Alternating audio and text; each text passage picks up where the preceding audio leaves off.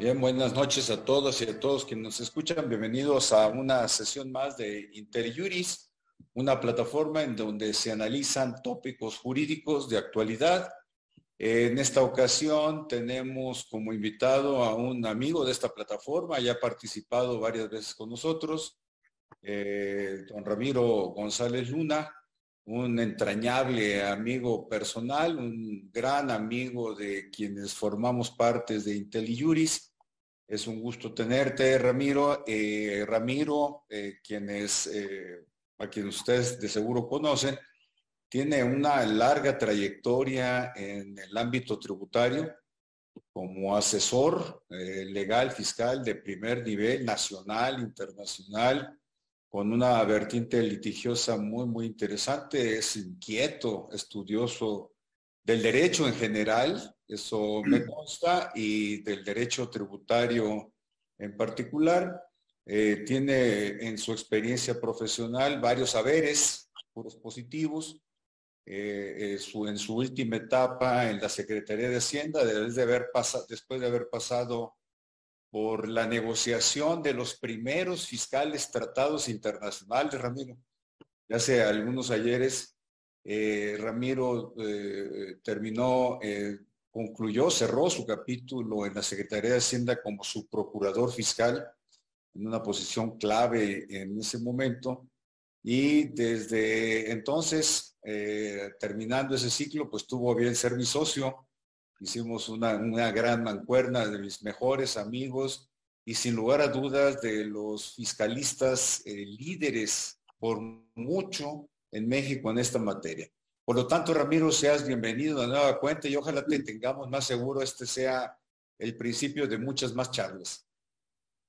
Pues muchas gracias, Luis Manuel. Este, gracias por tus palabras. Así es, eh, gran amistad y reconocimiento para todos los que hacen posible IntelliJuris. Mil gracias por, por la invitación, sobre todo a un tema, un tema candente o a un tema en donde todo lo que digamos es correcto ante la falta de una legislación específica por parte de, la autoridad fiscal y del Congreso de la Unión en México, no encontramos eh, en, materia fiscal una regulación específica para criptomonedas. Entonces, eh, creo que el objetivo de, esta charla es eh, ver qué enfoque se pudieran dar o qué sugerencias se pudieran dar el cómo, el cómo grabar o el cómo establecer un régimen fiscal a criptomonedas. Hoy es inexistente eh, y donde tenemos, pues, la verdad, muy poca información.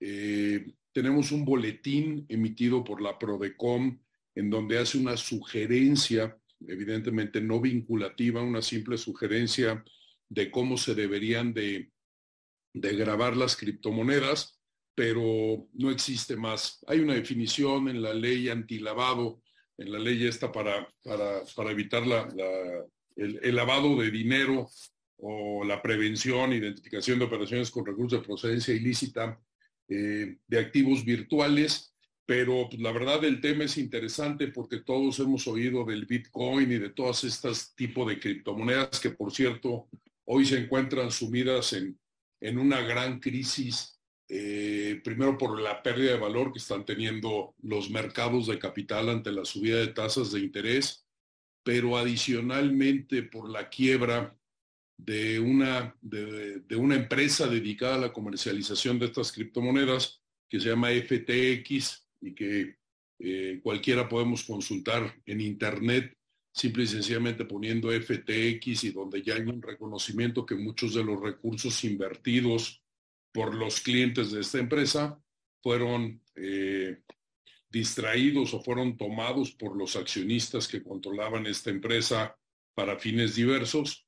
Me imagino que tal vez con un fin especulativo y para regresar esas cantidades a esta empresa FTX, pero no fueron regresadas. Entonces ya tenemos el, en, en puerta el primer, eh, la primera gran liquidación de una empresa, liquidación o quiebra de una de las grandes empresas que se dedican a, comercializar estas, estas criptomonedas. Y obviamente eh, creo que va a ser muy interesante el darle seguimiento a qué van a hacer las autoridades regulatorias con esta empresa que hoy no está pudiendo hacer frente a sus obligaciones o a la exigibilidad que le podrán demandar sus partes contratantes eh, y ver si la autoridad, la, autoridad reguladora en los países en donde esté esta empresa van a intervenir aplicando medidas como si fuera un ente regulado o simple y sencillamente eh, mandando el asunto a los,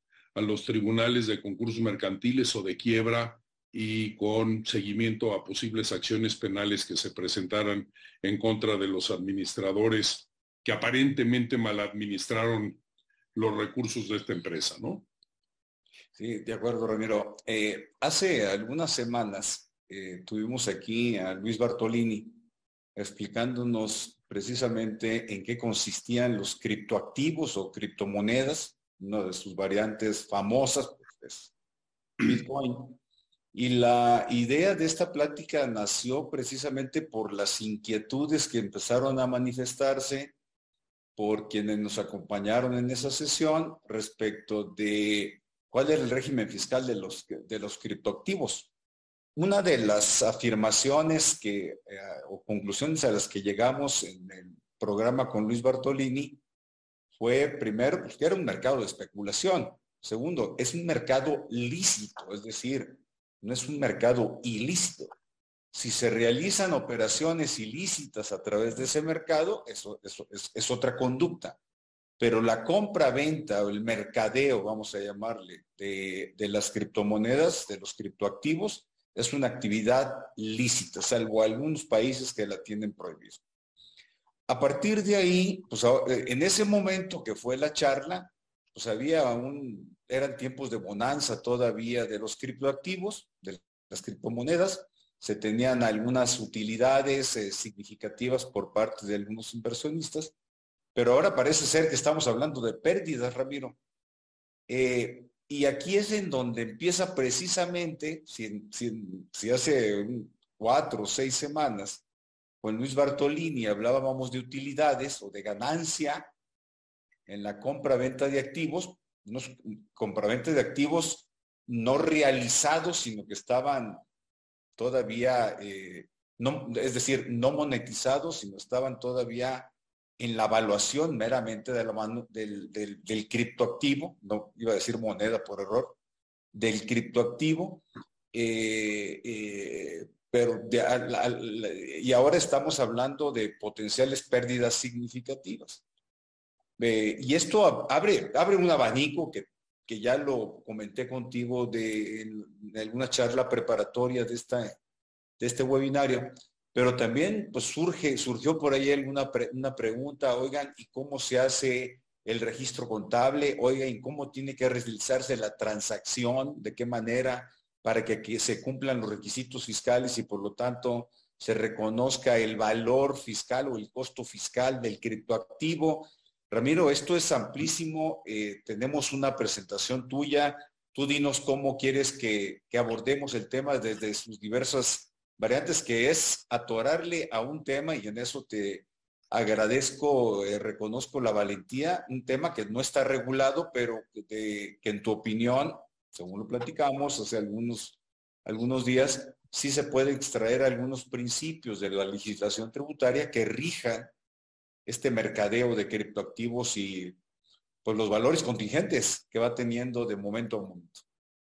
Sí, tiene la gran ventaja, Luis Manuel, como tú lo dices, que al no haber una regulación, pues, todo lo que digamos es correcto, en el sentido en que daremos alguna simple aproximación a dónde creemos o cómo creemos que se debería de regular esto. Y tal vez eh, empecemos con el tema. Es evidente que si, eh, como tú correctamente lo dices, es un mercado lícito, eh, no estamos hablando de la comercialización de una moneda. Esto es, no es un medio de pago legal que si bien es cierto no está prohibido, pero tampoco está reconocido por la legislación.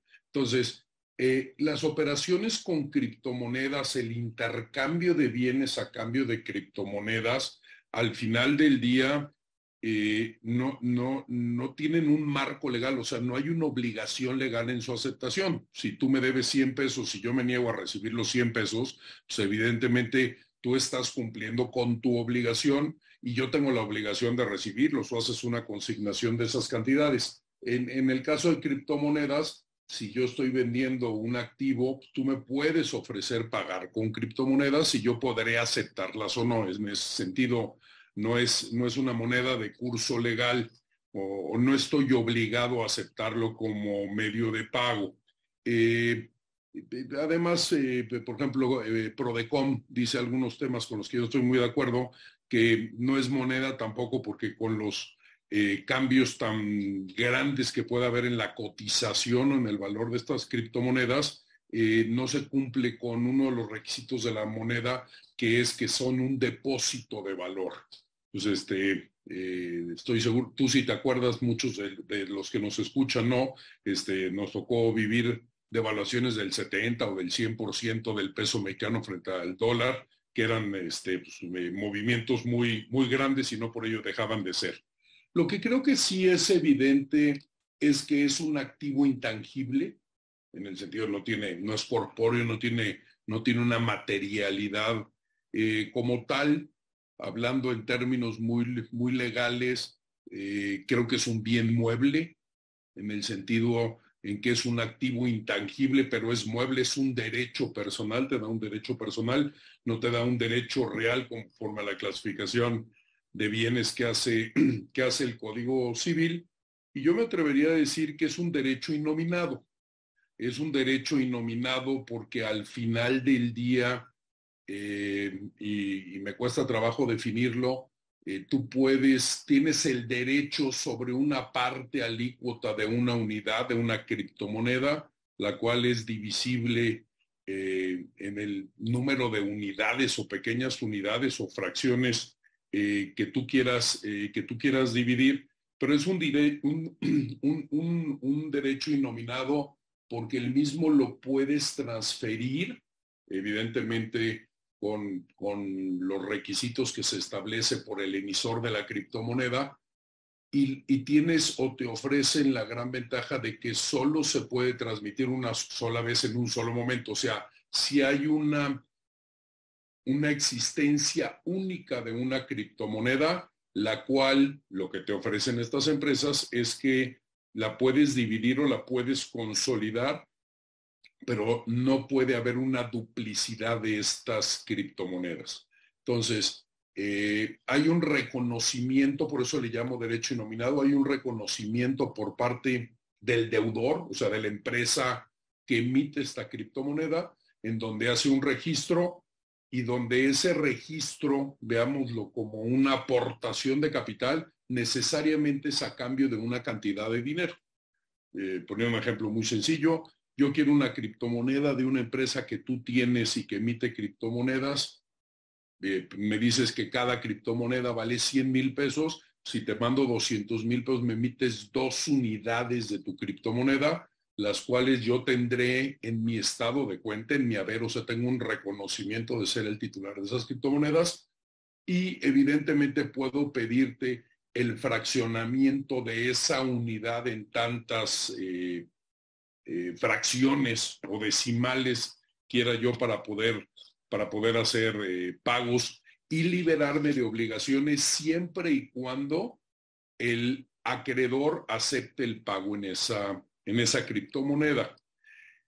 De las pocas definiciones legales que yo he encontrado eh, de auto, por parte de autoridades mexicanas está la ley para regular las instituciones de tecnología financiera, la ley FinTech, en su artículo 30 habla de artículos virtuales y les llama la representación de valor registrada electrónicamente y utilizada entre el público como medio de pago para todo tipo de actos jurídicos y cuya transferencia únicamente puede llevarse a cabo a través de medios electrónicos. Eh, y la definición o lo que están definiendo no es criptomonedas, están definiendo activos virtuales.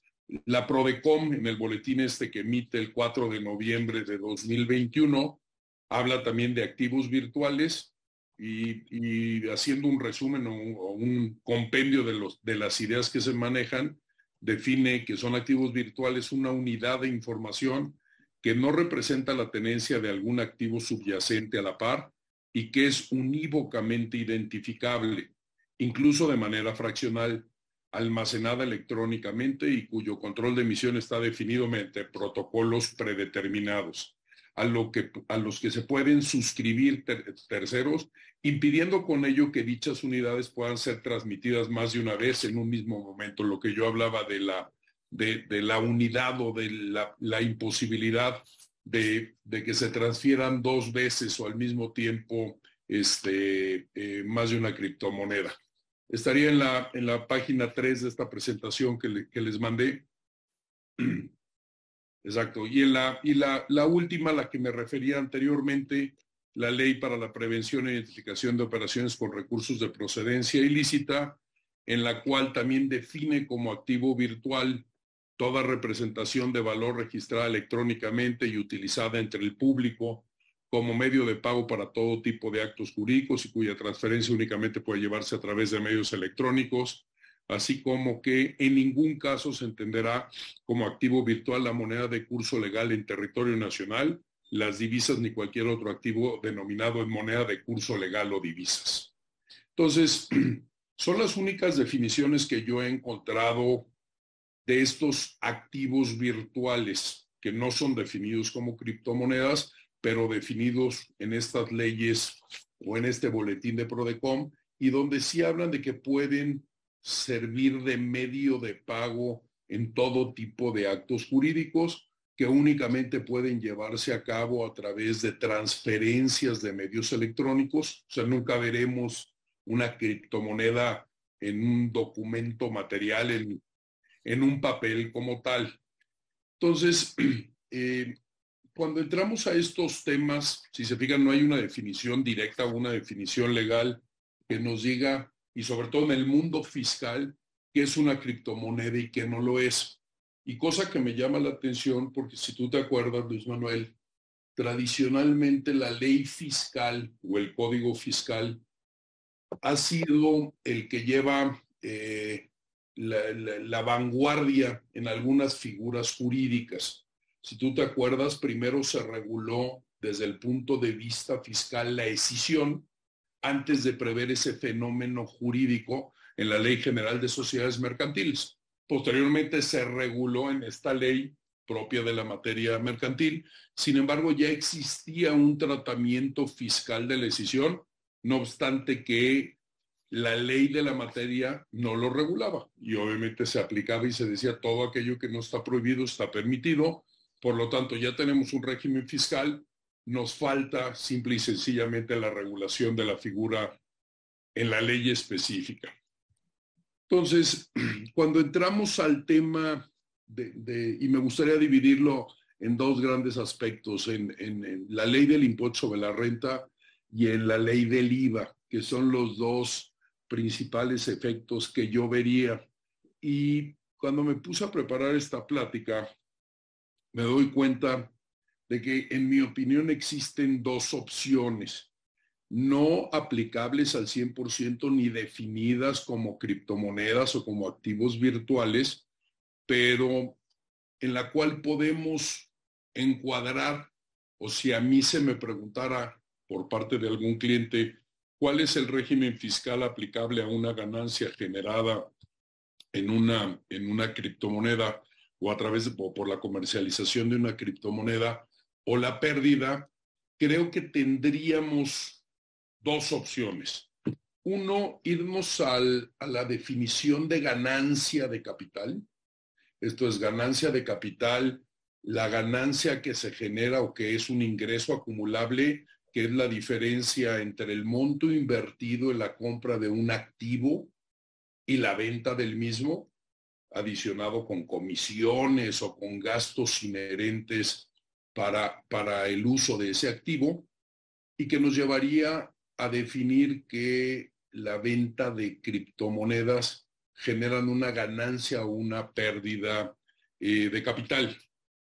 Bueno, primero, como principio general, en, el artículo 16, si ustedes lo recuerdan de la ley del impuesto sobre la renta, eh, menciona que son que, son ingresos para efectos fiscales y que para las personas morales específicamente eh, deben de acumular la totalidad de los ingresos en efectivo, en bienes, en servicios, en crédito o de cualquier otro tipo que obtengan en el ejercicio, inclusive los provenientes de establecimientos en el extranjero. Entonces yo creo que la modificación patrimonial, y aquí empezamos a entrar al tema de criptomonedas o la operación propia de las criptomonedas, el hecho de intercambiar criptomonedas como tal pudiera ser considerado un ingreso en crédito, partiendo de la base que al no ser una moneda de curso legal, no habría un ingreso en efectivo, o pudiera ser considerado un ingreso en bienes.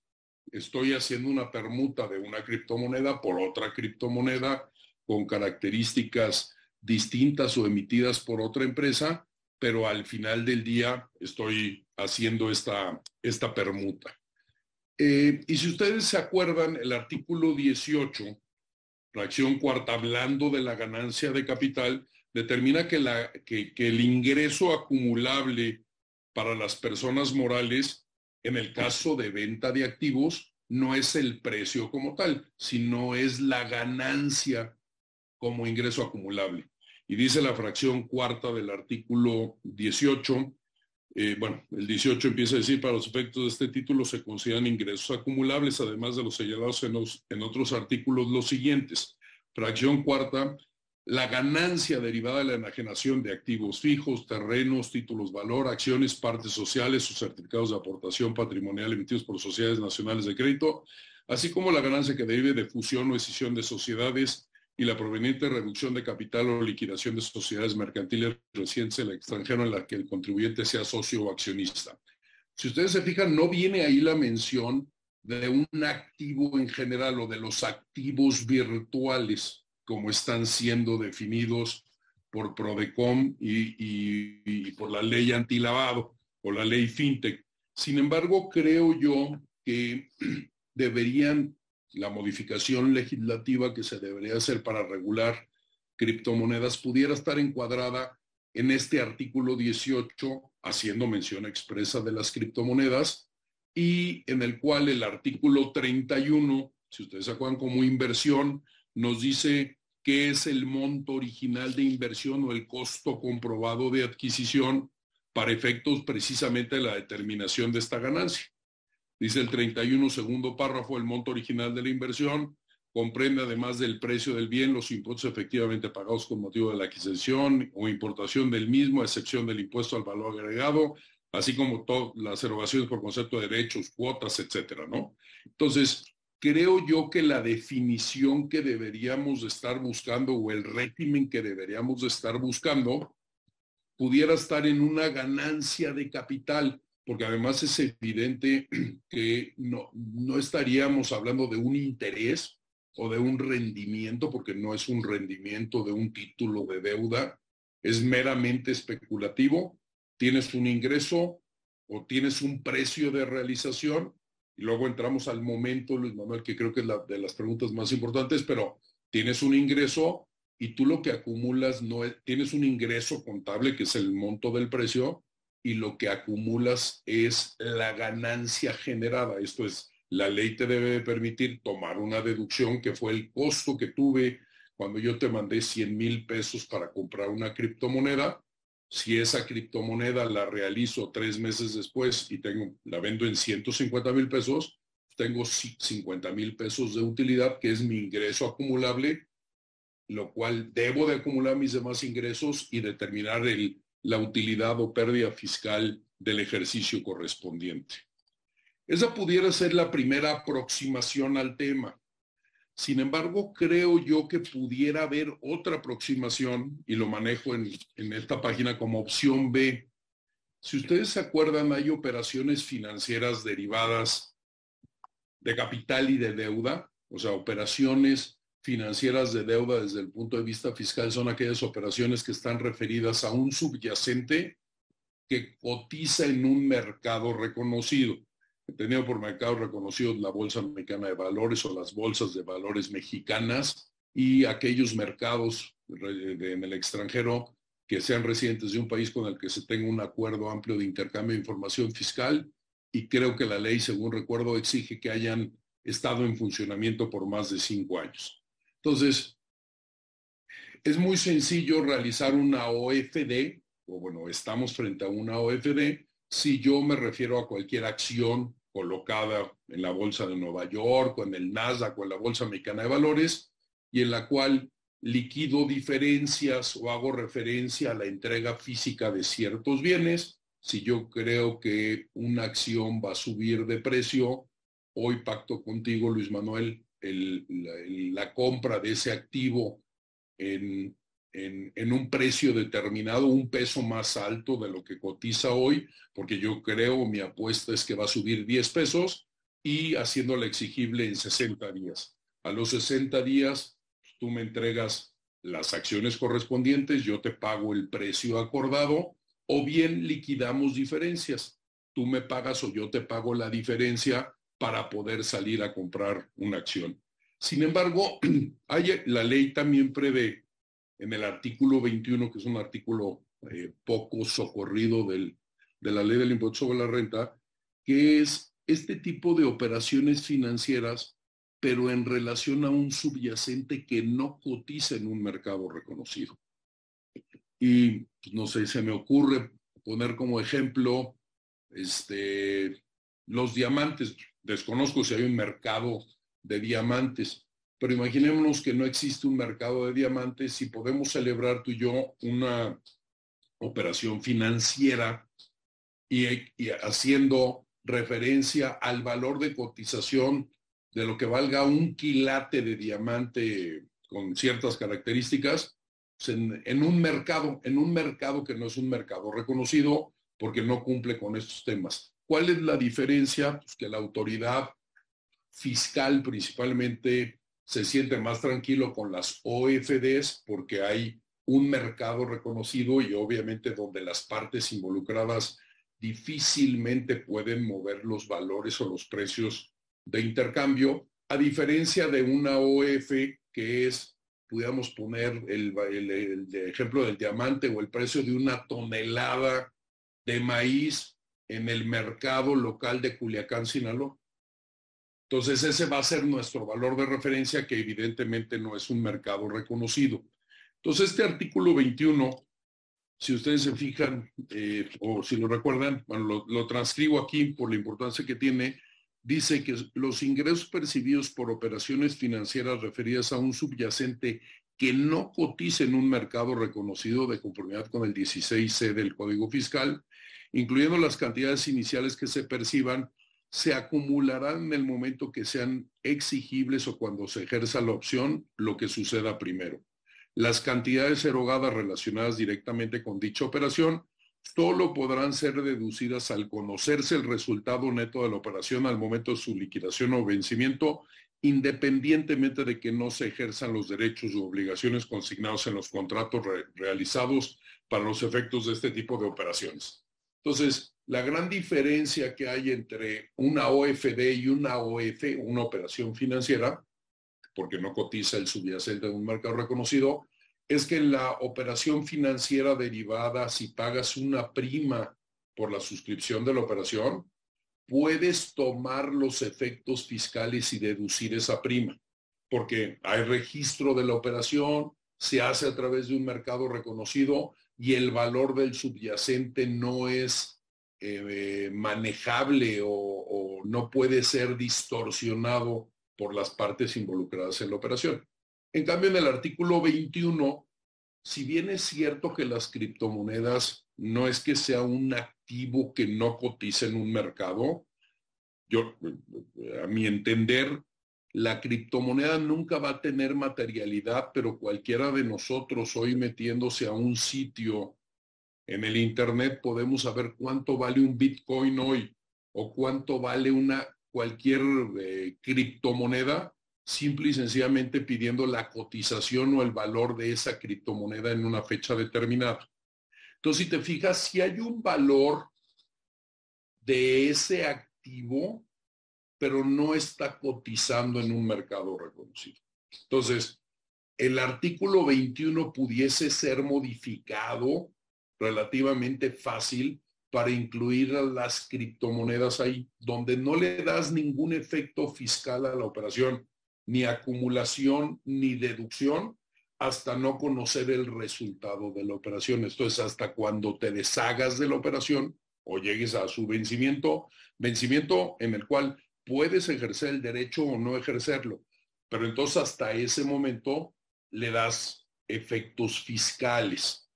Entonces, yo creo que son las dos opciones que a mí se me ocurriría eh, tratar de aplicar hoy que no hay una regulación específica de criptomonedas y donde tiene ventajas y desventajas, sobre todo lo vamos a ver en título cuarto y un tema eh, debatido en IVA, pero en donde yo creo que o los definimos como una ganancia de capital o lo definimos como una operación financiera.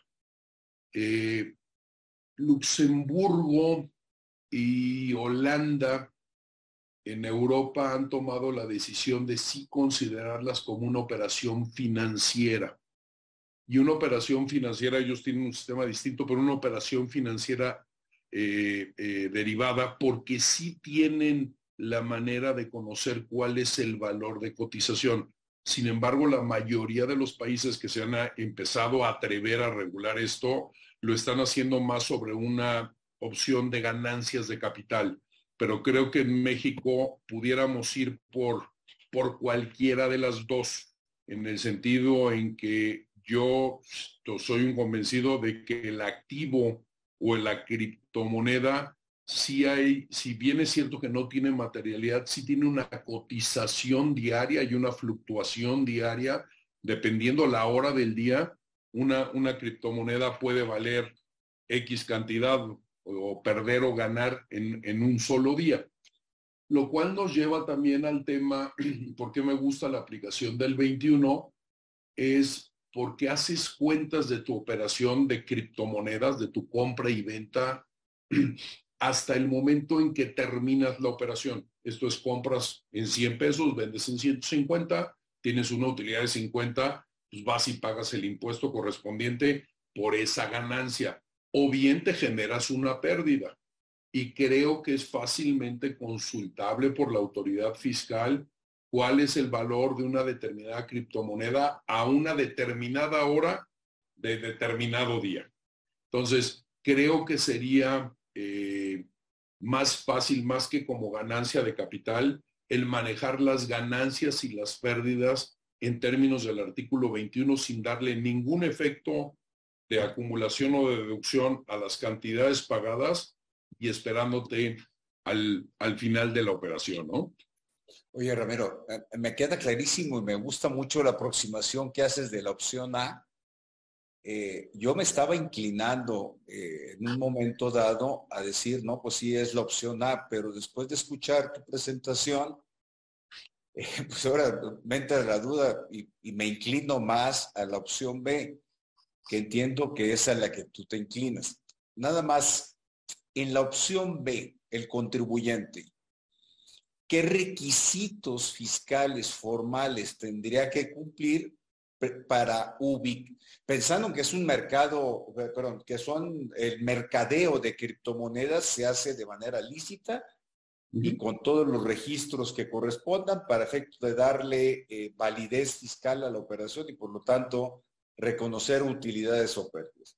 Que debo suponer que hay cierto perfil de contribuyentes, de grandes contribuyentes o de instituciones que componen el sistema financiero que necesariamente tienen que hacer los registros contables, fiscales y cumplir todas las formalidades. ¿Qué requisitos en tu concepto se tienen que cumplir precisamente para ubicarse en los supuestos de la en opción A o B? O la B, que es la que tú privilegias en estos momentos. Es que mira, aquí viene parte de la complejidad. Yo creo que los efectos fiscales de la criptomoneda las tendrías que dar hasta el momento en que volvieras a moneda de curso legal. Y te explico por qué. Si yo mando 100 mil pesos a una empresa o deposito 100 mil pesos en una empresa y me reconocen una criptomoneda, eh, como lo habíamos platicado antes, puedo pedir que la dividan en, tantos decimales o unidades como yo quiera. Eh, puedo consolidar eh, más de una criptomoneda pero técnicamente para las autoridades fiscales, haz de cuenta que metimos esos recursos en un cuarto oscuro, no sabemos nada qué pasa durante ese año o dos años o el número de que dure el tiempo que dure la inversión. Sin embargo, va a salir de ese cuarto oscuro y se va a convertir nuevamente en moneda de curso legal mediante dos figuras. Una, el día que tú vendes esa criptomoneda y por esa criptomoneda te entregan X número de pesos o de dólares de cualquier moneda de curso legal que tiene ya una correspondencia. Por lo tanto, puedes comparar tu cantidad inicial y tu cantidad final.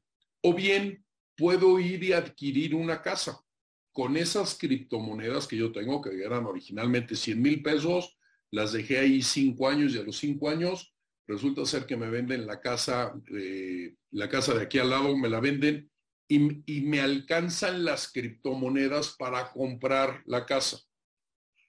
En ese momento estoy teniendo un evento de realización porque la casa, el valor de la casa, yo me estoy liberando de la obligación de pago de un millón de pesos de la casa entregando X número de, criptomonedas. Entonces, si te fijas, mientras no haya un valor de realización, no puedes medir esto. O sea, si tú cambias una criptomoneda por otra criptomoneda, al final del día no hay una materialización de esa ganancia o de esa pérdida. Por eso me gusta el artículo 21, porque es hasta que tengas el resultado efectivo, que lo puedes tener en dinero o lo puedes tener en bienes, pero está regulado en la ley del impuesto sobre la renta cuál es el régimen fiscal o cómo calculas tu ganancia en una permuta. O, o cuando pagas en especie, te cambio mi coche por tu escritorio. Y si es el valor equitativo, si ya no hay diferencias o liquidaciones en efectivo, yo tengo que saber que mi coche valía 25 mil y si tú me estás dando tu escritorio por ese coche, pues es que el escritorio también vale 25 mil, ¿no? Luego entramos a los enredos del IVA, pero al final del día sí hay una correspondencia entre uno y otro.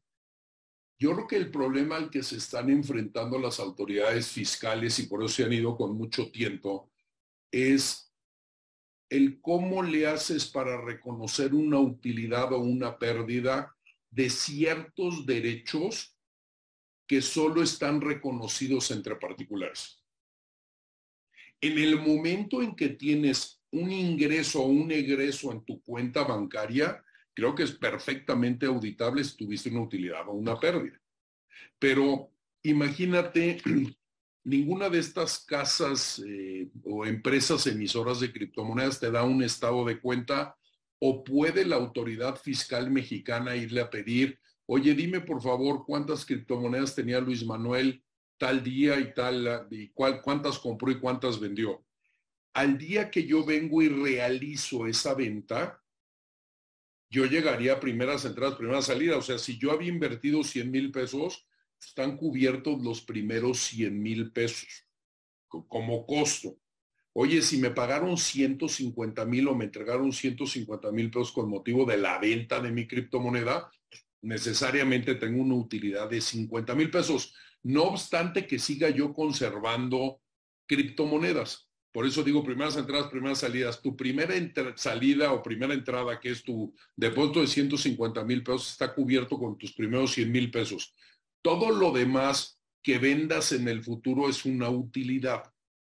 Entonces, creo yo que aquí el problema que están teniendo las autoridades es cómo regulas o cómo pretendes imponer una obligación para el contribuyente mexicano que se dedica a comercializar criptomonedas con terceros que ni conoce, ni sabe de qué residencia son, y que cuando tú vayas con la empresa extranjera le digas, oye, es que me tienes que emitir un CFDI con clave genérica, porque son residentes en el extranjero, en el cual me digas en cuánto compré y en cuánto vendí, te van a decir, no eres cliente, no me interesas como cliente. Entonces, el tema es, yo creo que la autoridad fiscal debe de estar pensando que hasta que no hay una materialización de la operación, es imposible este, eh, auditarla o determinar si, el, si se cumplieron con las obligaciones fiscales o no se cumplieron con las obligaciones fiscales. Perdón, Ramiro, síguele porque aquí te, no quiero entretener mucho tu presentación porque todavía te falta eh, continuar aquí adelante. Ah, bueno. Este, fíjate que y, entramos a las complejidades. El régimen de título 2 es, es un poco más sencillo. Eh, eh, si vamos a la siguiente página, esto es la parte final, la que están viendo ahí en pantalla es la parte final de, del propio artículo 21. Cuando entramos a personas físicas, si te fijas, el, el, régimen se empieza a volver muy complejo porque si nos quedamos, o sea, si vamos a la opción A, que es la de ganancias de capital, resulta ser que cuando soy persona física, ya no soy empresa, soy persona física, enajeno una criptomoneda, si quiero aplicar el régimen de ganancias de capital, tengo el problema que hay un pago provisional del 20% del monto de la operación. Y ese 20% del monto de la operación me lo tiene que retener el comprador si es residente en México o tiene un establecimiento permanente y si no, como yo, como enajenante tengo que ir a pagarlo y establece ahí el 126 quinto párrafo que no hay necesidad de hacer este pago provisional eh, eh, si, el, precio es menor a 227 mil pesos. Pero entonces, fíjate la, problemática que tienes si vendo cualquier criptomoneda por más de 227 mil pesos, que es el límite establecido en la ley, le tengo que pedir al adquirente que me haga una retención, si es residente en México residente en el extranjero. Pues cuando yo hable a la empresa y le digo, oye, quiero vender esta criptomoneda, pero me tienes que informar si me van a retener el 20% y ojo, y es 20% sobre el monto de la operación, no obstante que puede que estés perdiendo. Esto es, que tengas un precio de venta menor a la cantidad que tú invertiste para adquirir esa criptomoneda. Te, tengo, te tienen que hacer una retención del 20%. Y si no, yo tengo que ir a enterar esa cantidad dentro de los 15 días siguientes de la operación. Entonces, se nos empieza a desdibujar este tema partiendo de la base que existe la, la obligación de retención si nos vamos por la opción A, que es ganancia de capital. El artículo 121, fracciones 1 y 4, nos habla de cuáles son las deducciones, en este caso de ganas de capital, pues el costo comprobado de adquisición y las comisiones pagadas. Pero fíjate, si nos vamos al artículo 21, último párrafo eh, de, de la ley, establece que las personas físicas que obtengan pérdidas en operaciones financieras derivadas cuyo subyacente no cotiza en un mercado reconocido, estarán a lo dispuesto por el último párrafo del artículo 146 de la ley.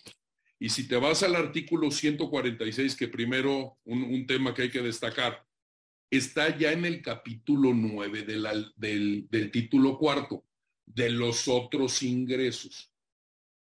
Entonces, aquí ya no estamos ante una ganancia de capital, sino estamos ante un ingreso que modifica el patrimonio y dice el primer párrafo del 146, tratándose de los ingresos a que se refiere la fracción 14 del 142, el interés y la ganancia o la pérdida o acumulable deducible en las operaciones financieras derivadas de deuda y de capital, así como en las operaciones financieras, se determinará conforme al 20 y 21 de la ley. Nada más que, la, o sea, 20 y 21, dependiendo si cotiza en mercado reconocido o si no cotiza en mercado reconocido. Entonces nos pudiéramos ir al 21. La ventaja del título cuarto es que no exige de pago provisional.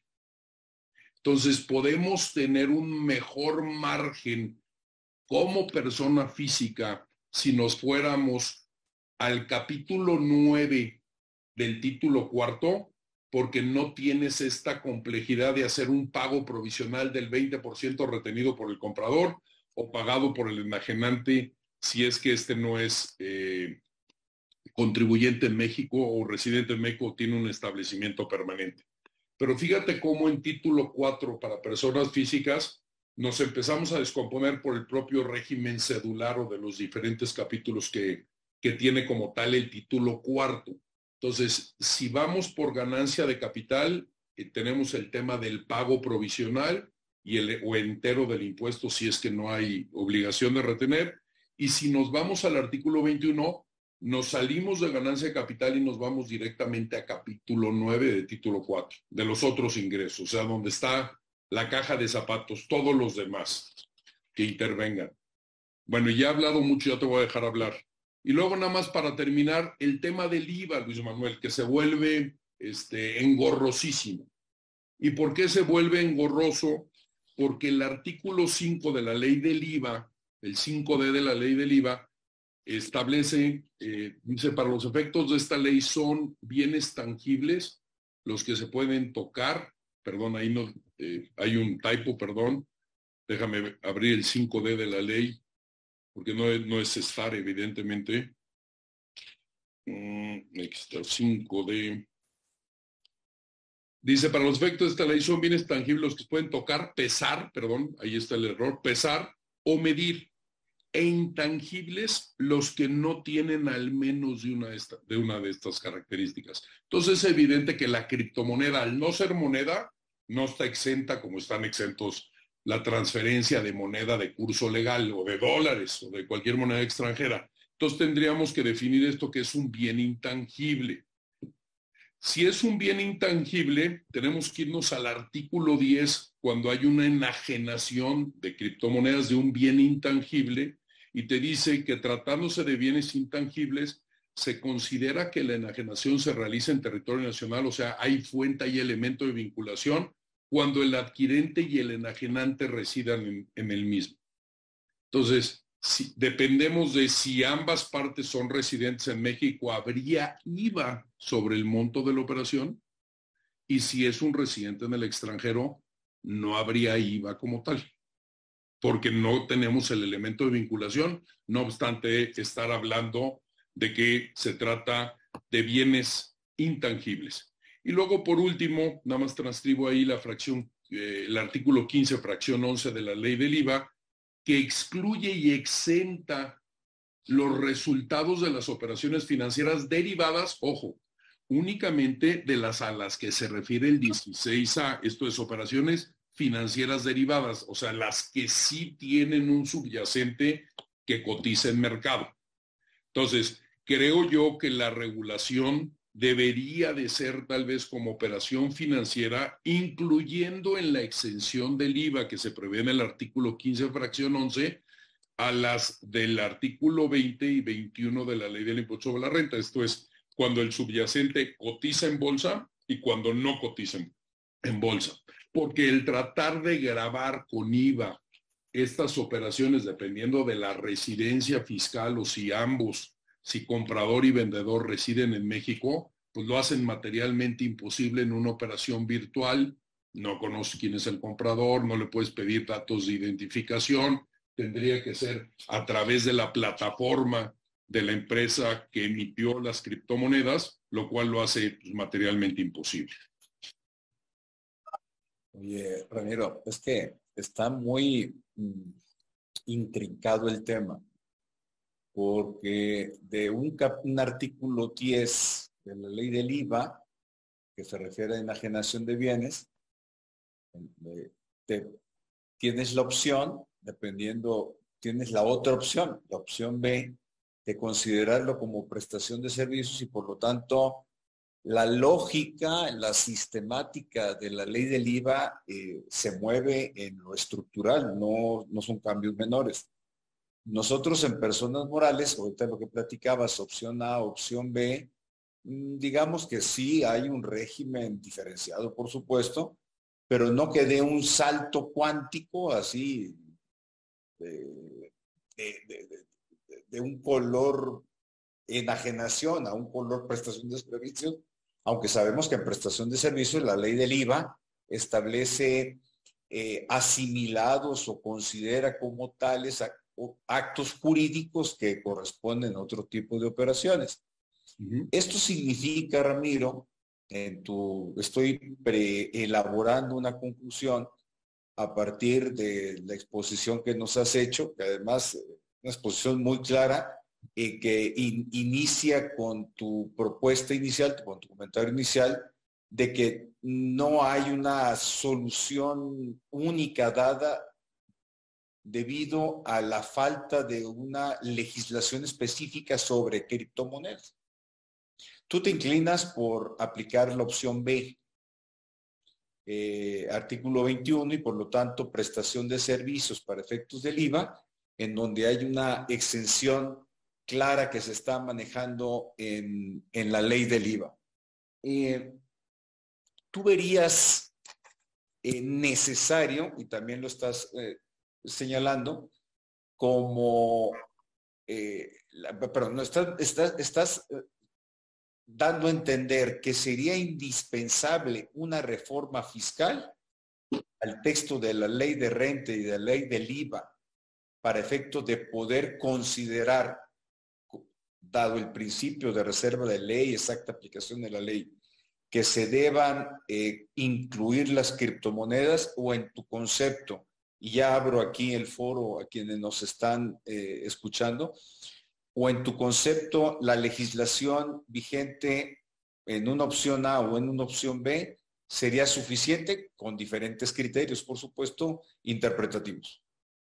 No, Luis Manuel, yo creo que debería haber una, una regulación, o sea, yo creo que los puedes catalogar ganancia de capitales o los puedes subsumir en el artículo 21 para las que no cotizan, pero es indispensable una regulación específica, porque además de, modificar renta y modificar IVA para definir si es prestación de servicios o si es enajenación, tienes el tema de una pregunta que hacías hace rato, el cumplimiento de obligaciones fiscales. ¿Cuándo se va a dar el cumplimiento y por quién se va a dar el cumplimiento? A mí se me ocurriría que sería imposible para la autoridad mexicana regular de manera extraterritorial el pedir algún requisito de carácter formal a la empresa que intermedia o al que compra la criptomoneda y queda registrado en esa empresa. Pero tal vez debería ser en el momento en que esas cantidades toquen el sistema financiero mexicano o en el extranjero, o sea, ingresen a una cuenta, vuelvan a ser moneda de curso legal, se debe de pedir algún tipo de identificación. Esto es, cuando se haga una transacción, tiene que hablarse de o tiene que tener en el depósito o en la transferencia bancaria para poder aplicar el costo fiscal debe de decir criptomoneda o debe de decir como pasa hoy en día si tú vendes alguna acción te ponen la liquidación en tu estado de cuenta de tu casa de bolsa ponen qué número de acciones vendiste y de qué emisora. Tendríamos que llegar a ese detalle y pedirles a las instituciones de crédito, a los entes regulados por las, por las autoridades bancarias y bursátiles de los diferentes países, que tienen que obligar a sus sociedades o a las sociedades residentes en sus países a que cuando hagan cualquier operación que implique una conversión de criptomoneda a moneda legal, poner este tipo de referencias. Porque entonces tú podrás acreditar, yo como contribuyente, que compré 100 pesos o 100 mil pesos cuando hice una transferencia y en la transferencia puse que era para adquirir una criptomoneda determinada y que en el momento en que vuelve a ser moneda, eh, moneda de curso legal, se tenga que establecer la obligación de decir venta de tal criptomoneda tal día y con tal clave de emisión. Yo creo que al final del día las autoridades fiscales del mundo van a tener que ceder a que exista estas, estos activos virtuales, porque la única manera de poder regularlos y por lo tanto de cobrar impuestos es reconociendo su existencia.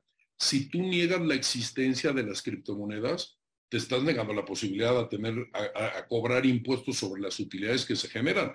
Cuando si hay una generación de utilidades en el momento en que vuelve a ser moneda de curso legal. Me costaría muchísimo, Prodecon propone, por ejemplo, que la simple venta de una moneda por, de una criptomoneda por otra sea un evento grabado, pues me parece muy loable la intención. Mi único problema es en la práctica, ¿cómo vas a hacer eso? Es materialmente imposible hacerlo.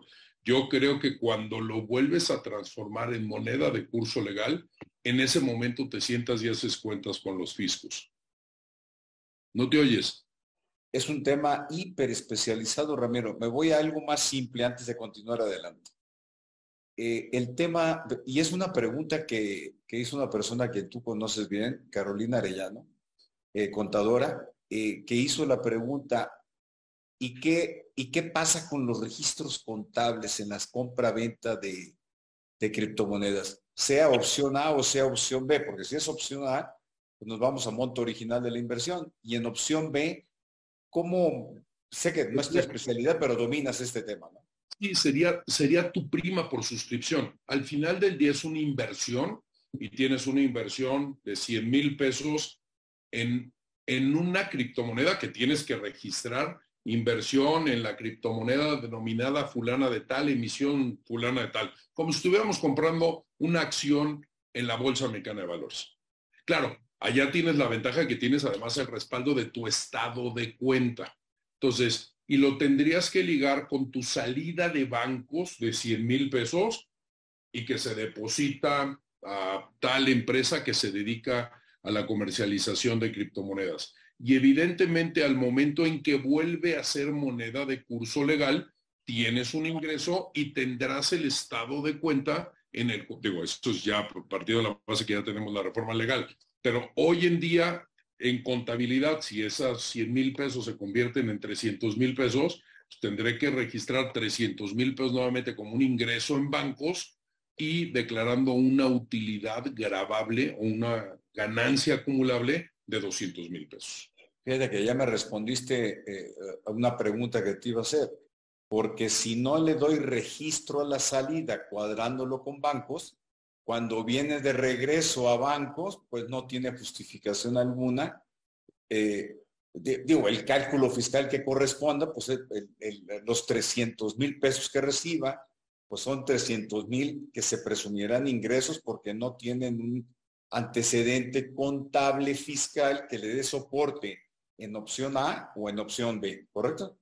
De acuerdo. Ahora, la autoridad fiscal va a tener que empezar a reconocer que no todo ingreso o no toda inversión está amparada por un CFDI, que esa es una uh. cerrazón que ha tenido el SAT en el sentido de el SAT considera que todos los actos realizados por un contribuyente a todos les corresponde un CFDI y pues no necesariamente. Aquí haces una transferencia a una cuenta concentradora de una empresa que se dedica a vender criptomonedas, que puede ser una cuenta nacional, una cuenta en el extranjero, y evidentemente te vas a quedar con tu ficha de depósito o con tu transferencia en tu estado de cuenta y nada más. No tienes, eh, digo, va, a ser una locura o van a, es, es casi casi declarar ilícito las operaciones en criptomonedas si nos van a pedir un CFDI de compra y un CFDI de venta de las criptomonedas. Oye, un súper tema este del CFDI, pero no me quiero distraer más porque sí está, está, interesantísimo esto del CFDI, pero ya será materia de otro. Oye, Ramiro, hay algunas preguntas, creo que ya quedaron respondidas, algunas de ellas. Dice Héctor Conde, sí, me parece que sí, pero de todas formas la fórmula para no dejar a Héctor sin atender la, la petición, dice, entonces el tratamiento sería asimilable a una inversión o una operación de derivados estas operaciones serían objeto de IVA, creo que ya nos has respondido el tema. Este, al día de hoy sí serían efectos de IVA, siempre y cuando, y aquí lo dejo a, a criterio de todos ustedes, pues creo que yo diría que no, porque no se da el elemento vinculativo, porque mi comprador o mi enajenante no es residente en México. Yo le dejaría la carga de la prueba a la autoridad fiscal. Sin embargo, ya sabemos cómo actúa la autoridad fiscal. Va a presumir que los dos eran residentes en México y por lo tanto va a decir, aquí me debes el IVA, una causación de IVA que no se enteró. De acuerdo. Otra pregunta, con este segundo escenario, debo entender que se refiere a la opción B. ¿Qué aspectos de planeación fiscal podrían ser utilizados por los contribuyentes? No sé si la expresión adecuada sea planeación fiscal o eh, eh, mayor, porque la planeación fiscal implica también la posibilidad de pérdida, como lo estamos viendo ahorita. Sí. Eh, es, complicado dar un, anticipar como planeación fiscal algo que en un mercado contingente y que ha demostrado ser extremadamente volátil. Sí. Mira, yo, yo que estoy de acuerdo contigo, yo no hablaría de planeación fiscal. Yo creo que la ley debería de establecer ciertas ventajas primero, partiendo de la base que quieran reconocer las criptomonedas, y mira, por regla general serían ingresos que se generarían en el extranjero porque las criptomonedas en su gran mayoría, MECO sé que hay, pero son emitidas por empresas extranjeras y son enajenadas o comercializadas en mercados extranjeros o fuera de México. Por lo tanto, hablando de pagos provisionales, tendrías la gran ventaja de que para título 2 no consideras esos ingresos eh, para efectos de pagos provisionales y yo lo que pretendería en la ley es que se hiciera una acumulación del neto. Esto es, que tú llevaras tus ganancias, las amortizaras las pérdidas generadas durante un ejercicio fiscal, porque evidentemente la gente que lo hace de manera profesional, pues eh, me imagino que como en las acciones públicas, tienen utilidades y pérdidas todos los días o casi todos los días. Entonces, hacer un neteo tus utilidades con tus pérdidas, cumpliendo con los requisitos formales que se establecieran, para al final declarar una utilidad o una pérdida anual, en tu declaración anual y en la declaración anual haces cuentas, ¿no? Que es un poco lo que está pasando, bueno, o que pasa con acciones públicas en personas físicas. También tú declaras y tienes la posibilidad de matar utilidades contra pérdidas y al final del año las declaras en tu, en tu declaración anual, ¿no? Eh, acciones de empresas que cotizan en, en, la Bolsa Mexicana de Valores. Eh, Héctor Conde otra vez pregunta, digo, pregunta con otra, otro tema. ¿Cuál es la opción que se, cuál es la opción que se tome? Es pregunta. ¿Cuál sea la opción que se tome? Perdón, estoy leyendo mal, perdón. ¿Cuál sea la opción que se tome? ¿Es viable solicitar una confirmación de criterio del SAT? ¿Se refiere a opción A u opción B? Mira, hoy en día tendríamos esa posibilidad.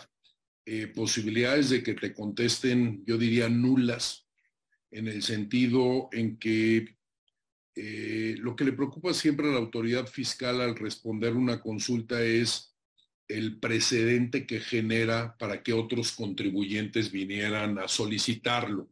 Creo que estamos en el supuesto de hacer la consulta. Veo muy difícil que se contestara por parte, por parte del SAT y yo creo que el SAT estaría más tranquilo el día que se tome una definición, pero esta es una definición de, política de ingresos de los próximos 15 años. ¿Nos vamos a pelear con las criptomonedas y no las vamos a reconocer? ¿O las vamos a reconocer? Y tenemos El Salvador, la criptomoneda tiene la, tiene, es, es moneda de curso legal, cumpliendo con ciertos requisitos, pero en El Salvador ya es moneda de curso legal y tú puedes ir y comprar eh, creo que tiene que haber una aceptación por parte del prestador de servicios o por parte del que está enajenando algún bien, pero ya se considera como moneda de curso legal. Y tenemos otros países, abiertamente Estados Unidos, en donde no han reconocido la existencia de estas criptomonedas y se están peleando y definiendo qué hacer. Yo creo que a la larga, en este mundo neoliberal que vivimos, se va a tener que reconocer la existencia de criptomonedas y poner reglas lo más sencillo posible ah, para cumplir, para que estos mercados funcionen y sobre todo para que el fisco pueda cobrar el impuesto sobre las utilidades o reconocer las pérdidas y poder llevarte, por ejemplo, en un régimen cedular como el que tenemos hoy en acciones en bolsa, en donde tus utilidades, o en, o en el título 2 también para acciones, tus, tus pérdidas en venta de acciones solo las amortizas con utilidades en venta de acciones. Creo que eso debemos hacer tus pérdidas de criptomonedas las llevas contra utilidades de criptomonedas y no la puedes aplicar contra otros ingresos. Ahora, un comentario mío, eh, nada más para saber si estamos en la misma frecuencia. Desde mi punto de vista, este régimen legal de criptomonedas no podría introducirse en las reglas generales. Tendría que ser necesariamente ley de renta y ley del IVA en su caso. Y código fiscal y para requisitos formales. Digo, porque tienes que hacer un capítulo específico para cumplimiento de obligaciones, ¿no? CFDI sobre todo, a ver qué vamos, qué vamos a hacer con sí, eso. pero necesariamente es, es reforma porque al final del día, eh, por ejemplo, hay una reforma, si tú te acuerdas, bueno, un régimen, Luis Manuel, que no, no han querido llevar a ley, no sé por qué, el de los, la, la definición de fideicomisos transparentes, la 3115 que viene desde hace yo creo que 10 o 14 años en la miscelánea y no la han querido llevar a ley, pero digo, porque te establece eh, derechos o te da facilidades a ti como contribuyente, pero aquí si pretenden cobrar cantidad alguna, creo que no debería ser de IVA, pero de impuesto sobre la renta, pues necesariamente objeto, sujeto, tasa, tarifa debe estar previsto en la ley, ¿no? Totalmente de. Benito, Benito Lara Martínez, y tenemos que empezar a cerrar, Ramiro. Eh, desafortunadamente, pues el tiempo se agota, eh, la exposición ha sido muy puntual, pero dos o tres preguntitas más, si, nos permites. Benito Lara Martínez, se mencionaban las dos posibles opciones, A y B, para el derivado de renta y sus vinculaciones con IVA. ¿Es posible declarar impuestos? Es decir, hay una causación de impuestos y por lo tanto se tienen que declarar en, el momento que corresponda como persona física o moral sobre la venta de estas criptomonedas? Yo diría que habría que, con toda la problemática que hemos platicado, pero lo que tienes que declarar es la ganancia generada o la pérdida generada en estas operaciones. Hay que encontrar, y como ustedes saben, hoy eh, ni siquiera el formato de declaración anual es de, llenado libre. O sea, yo no puedo modificar todos los renglones de la declaración anual. Hay algunos que sí y hay algunos que no, pero en mi opinión lo que se vuelve un ingreso acumulable es la ganancia. Si yo me encontrara una criptomoneda tirada en la calle, que ya sé que no existen, pero si me la encontrara tirada, pues evidentemente el, el precio de venta y mi ganancia acumulable es la misma porque me costó cero. Aunque hay supuestos de los famosos mineros, aquellos que están creando o conservando la información, se les paga con criptomonedas.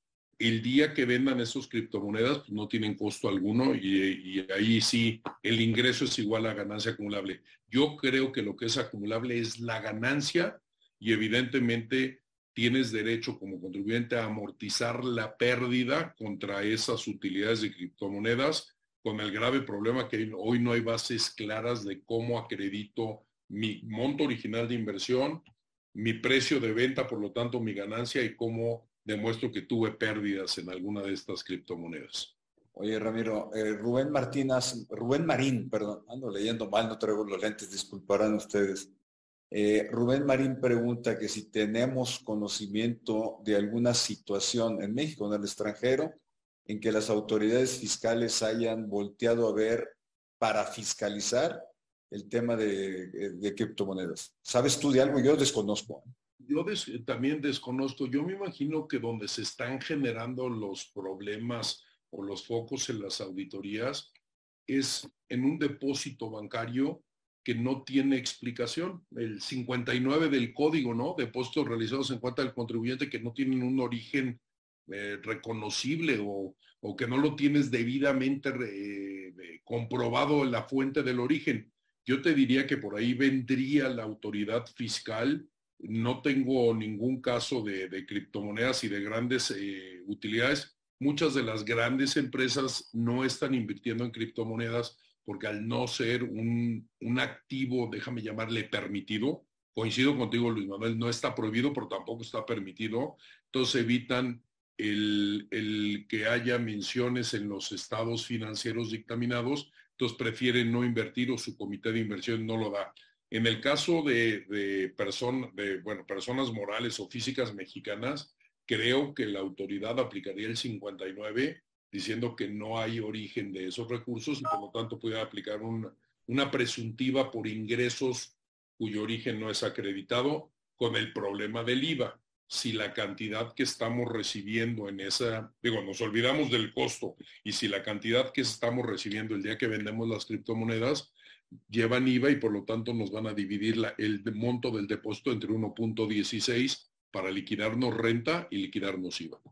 Oye, Ramiro, eh, fíjate que una reflexión muy vaga que hice en el curso del día de hoy a propósito de, este webinario es que cuando fue temporada de vacas gordas, pues todos, todos pues, quienes invertirían en, criptomonedas estaban en un proceso de, acumul de, de engordar la vaca, sin realizar la ganancia. Por lo tanto, voltear a ver las implicaciones fiscales no era un tema. Pero ahora que estamos al revés, en donde todo el mundo está haciendo el cash out y asumiendo pérdidas, pues realmente el régimen fiscal aplicable puede volverse relevante dependiendo de un contribuyente formal, por supuesto. En, el mercado informal de las criptomonedas es indiferente la ganancia o la pérdida vista desde, desde la cancha tributaria. No sé si podrías compartir mi, mi, punto de vista de que ahora que hay pérdidas, cuando más debemos de fijarnos en el régimen fiscal aplicable.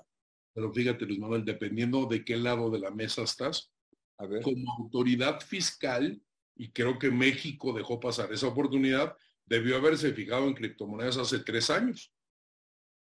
¿Por qué? Porque era cuando había grandes utilidades y entonces tú esperas, oye, en el momento en que haya eventos de realización o eventos de liquidez, voy a cobrar un impuesto.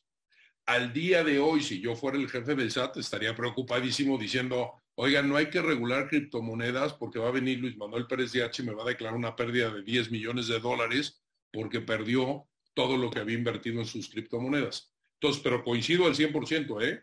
Hoy este, empiezan también llamadas de ciertos clientes para decir, oye, ¿y ahora que estoy perdiendo, qué voy a hacer? Porque ahora sí hay una preocupación. Y coincido contigo, había menor apetito de venta. Yo creo que las criptomonedas, sin ser experto en mercados financieros, malentiendo eso, habían tomado un valor tan grande porque no había ánimo de venta. Lo que pasa es que ahora ya gritaron dentro del, antro de la cantina fuego, ¿no? Y ahora todo el mundo quiere salir y pues el precio viene hacia abajo, ¿no? No estoy. No estoy. Pongo el silencio porque están pasando patrullas, como habrán visto ustedes. Eh, aquí, digo, surgen más preguntas, evidentemente. Muchas gracias por, por habernos compartido conocimientos y experiencias. Por ahí Roberto Valverde nos está compartiendo un artículo de, del país financiero sobre eh, una guía completa para las criptomonedas eh, en Estados Unidos, parece que es. Lo leeré con, con interés porque siempre estos temas hoy por hoy pues van a aflorar. Hay problemas de no regulación financiera, hay problemas de cumplimiento de buen gobierno, de gobernanza, de pues todo lo que, lo que está surgiendo con esta empresa FTX, en donde a quien fue el auditor especial de Enro acaban de designar como auditor especial de esta empresa. Quiere decir que hay un, más allá de lo fiscal, hay un tema estructural en el negocio financiero que se construyó. A quienes nos escucharon, como ven, es un tema de alta especialización, eh, esperamos haber cumplido con la promesa que hicimos hace cuatro o seis semanas, estoy seguro que sí, de haber abordado un tema extraordinariamente interesante, más hoy con un mercado colapsado de criptomonedas, con un gran estudioso inquieto del derecho tributario en estas nuevas figuras. A ti te tocó, Ramiro, en la negociación de los primeros tratados fiscales internacionales en que participó México, negociar conceptos novedosos, establecimiento permanente, beneficios empresariales, y ahora da la idea de que el mundo se mueve en otra dirección y de que este tipo de activos financieros no serán los últimos que existan, surgirán más, tendrán que tener eh, un acomodo también en el intercambio de información eh, eh, para efectos fiscales entre países y los acuerdos para evitar la doble imposición eh, internacional. ¿Cómo ves esto a manera de cierre? Sí, digo, sin lugar a dudas, a ver, yo creo que antes de negociar cualquier tratado, primero tiene que haber una legislación local donde establezca requisitos, cuáles son criptomonedas, cuáles no son, etcétera, sin, sin, y, y por eso así empecé la plática creo que le ha faltado al legislador fiscal el tomar la batuta y empezar a regular el régimen fiscal con independencia que después las leyes financieras vengan y regulen eh, todo lo que son criptomonedas.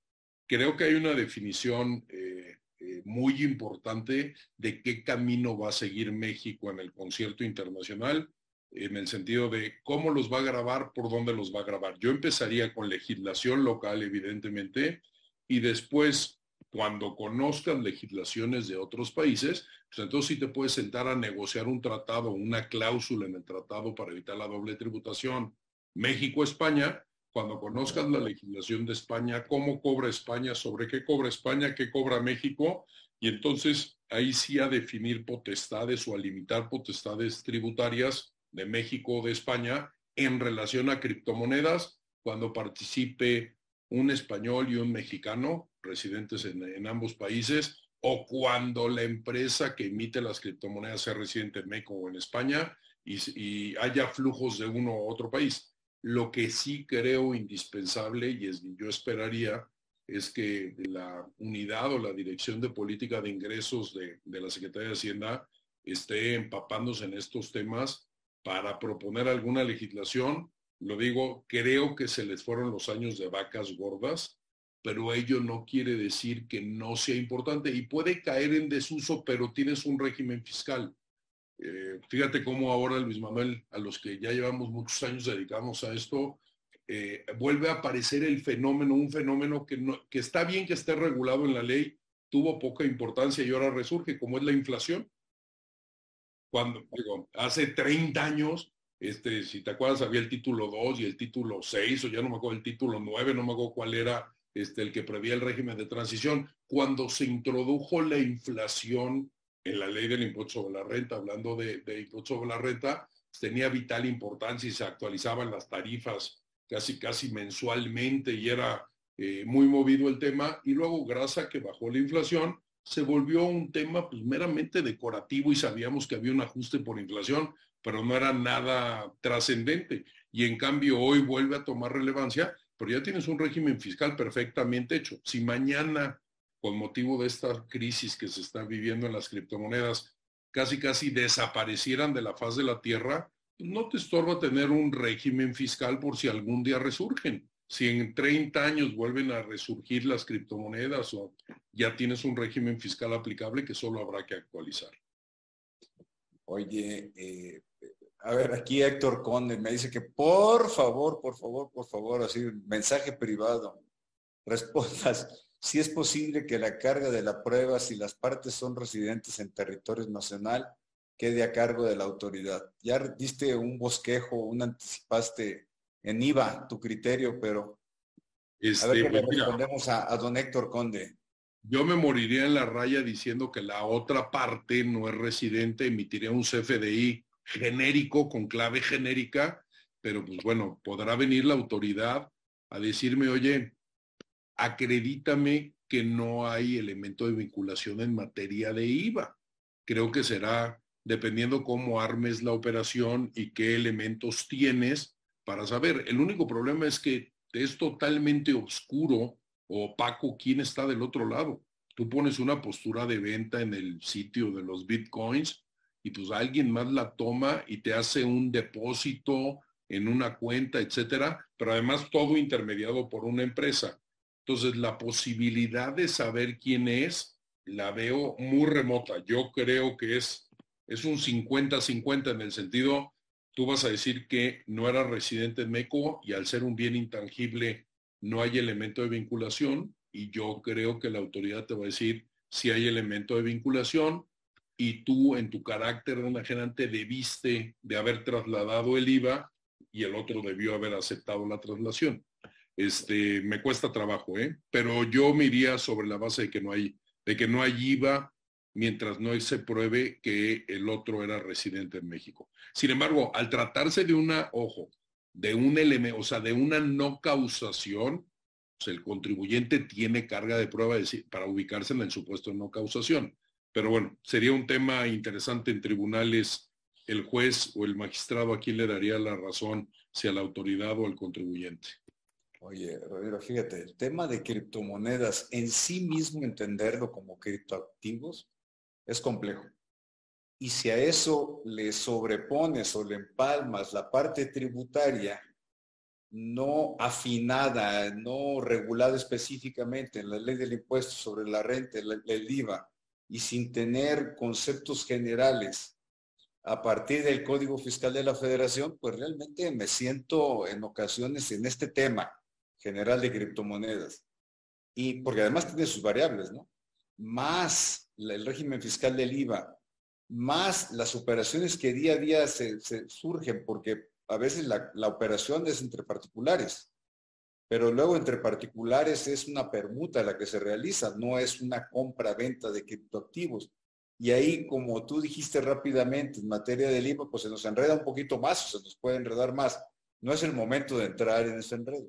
Sin embargo, pues fue una plática para mí, eh, ha sido como muy sabrosa, la materia me encanta, por supuesto, y en estos temas novedosos, que no es la primera vez que tú y yo incursionamos en ellos, siempre es estimulante, es bonito, gratificante, empezar a idear por dónde están las alternativas a preguntas que tienen que tener respuestas, no se pueden quedar en el aire. Es decir, puedes optar o puedes tomar la opción A o la opción B y ser consistente pero también te puedes equivocar y por lo tanto, o puedes estar en lo correcto. Sin embargo, tienes que tomar una opción y como, y como asesor fiscal, ese es el reto, o quienes nos acompañan aquí, que son asesores fiscales o trabajan para empresas, precisamente es el reto que hoy se tiene de terminar. En lo personal, Ramiro, te estoy muy, muy agradecido, muy reconocido como siempre. Me diste una clase más de derecho fiscal en un tema novedoso. Y en nombre de IntelliJuris y de todos quienes te escuchamos, también Muchas gracias. Te mando un abrazo y saludos a Pilar, por favor, y a la familia. Muchas gracias, gracias por la invitación y lo, ahondamos en el tema el día que quieras. Buenísimo. Hasta pronto. Buenas noches a todos quienes escuchan.